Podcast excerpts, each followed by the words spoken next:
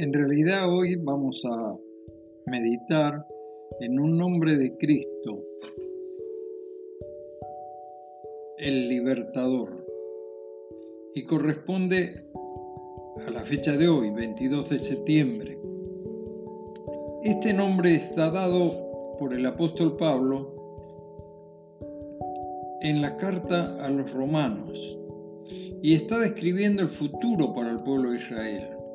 Es interesante esta porción del libro de Romanos que dice así, y luego todo Israel será salvo, como está escrito, vendrá de Sión el libertador que apartará a Jacob de la impiedad Vendrá de Sión el libertador, que apartará de Jacob la impiedad.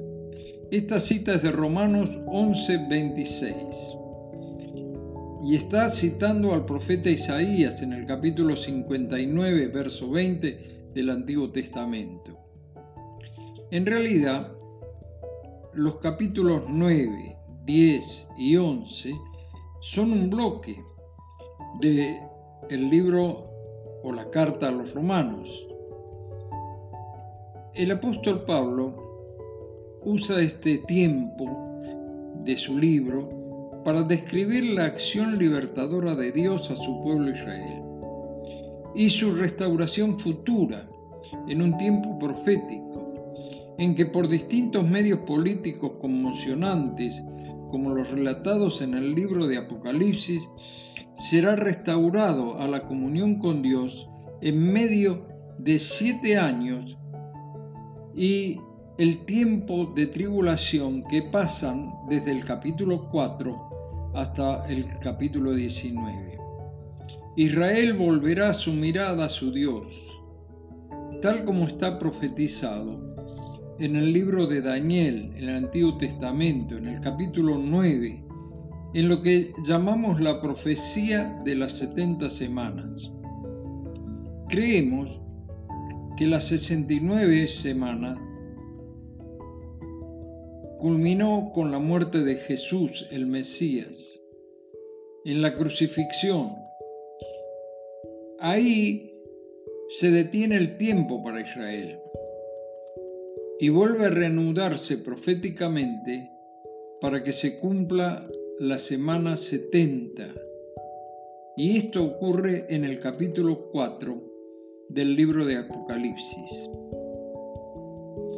Para el salmista, el libertador era su confianza en tiempos de tribulación y habla de él como un refugio personal. Por ejemplo, el Salmo 40, verso 17, dice, aunque afligido yo y necesitado, Jehová pensará en mí. Mi ayuda y mi libertador eres tú. Dios mío, no te tardes. Palabras bien podríamos hacer nuestras en estos tiempos por la pandemia que nos ha alcanzado en forma mundial. Pero en realidad es en la experiencia personal que debemos ser contenidos y poner nuestra confianza en aquel que ha prometido ser realmente nuestro libertador. Confiar en Cristo significa ejercitar nuestra fe en Él, aún en el medio de circunstancias inéditas para nosotros.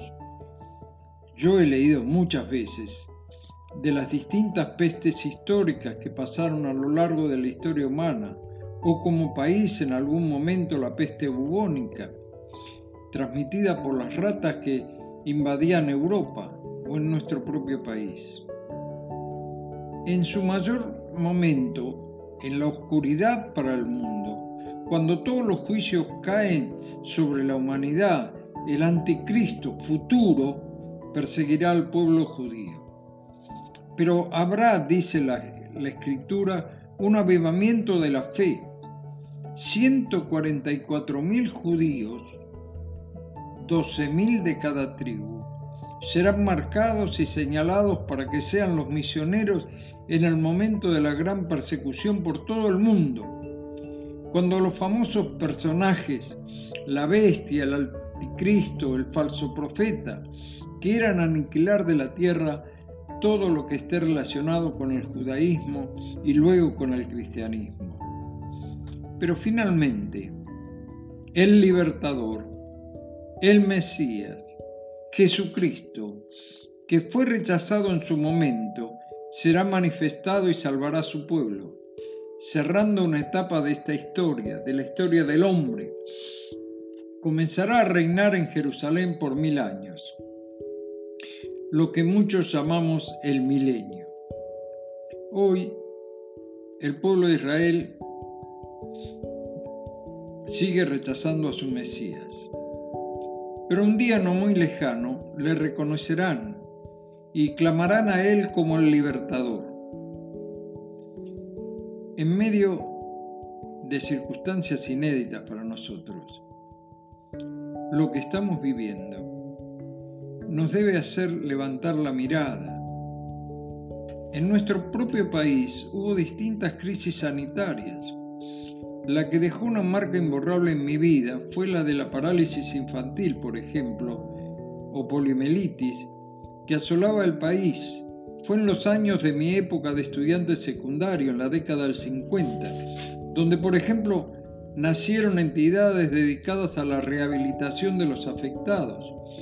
Recuerdo los dramas de personas que llegaron a vivir mucho tiempo en respiradores artificiales, los pulmotores de aquella época, máquinas que tenían a la gente acostada dentro de un tanque de acero inoxidable, de la cual solo por espacio de pocos minutos podían abandonar para su higiene, o las muchas personas afectadas de por vida con una discapacidad o muerte directamente en aquella época por ejemplo, en Bahía Blanca nació una institución muy querida como IREL y ALPI a nivel nacional. Como cristianos, nosotros hemos acudido a nuestro Salvador, a nuestro Libertador. Recordamos una de sus famosas discusiones con el pueblo judío. Él dijo, así que si el Hijo os libertare, seréis verdaderamente libres. San Juan capítulo 8, podemos leer versículos 32 al 36, pero también ha sido nuestra esperanza en los tiempos que vivimos. Israel no le reconoció, pero nosotros sí hemos sido libertados, pasando del reino del engaño y la mentira al reino de la libertad y la verdad. La verdad nos libertó del pecado personal, de sus consecuencias y realmente nos hizo libres. Yo les dejo para que pensemos en nuestra esperanza.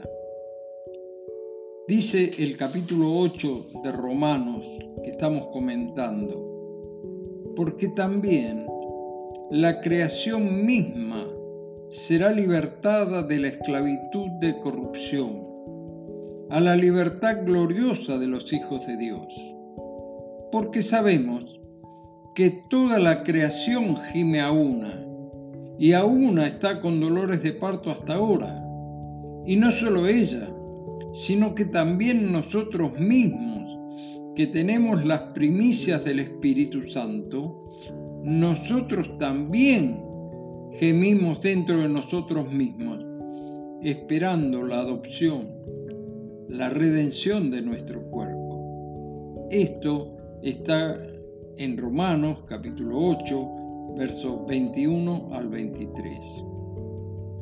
En este día debemos agradecer a Dios porque nosotros en Cristo, nuestro libertador, gozamos de la libertad gloriosa de los hijos de Dios. Quiera el Señor bendecirnos en el resto del día y que nosotros podamos gozar, como hemos leído recién, en Cristo, nuestro libertador. Hasta mañana si Dios lo permite. Amém.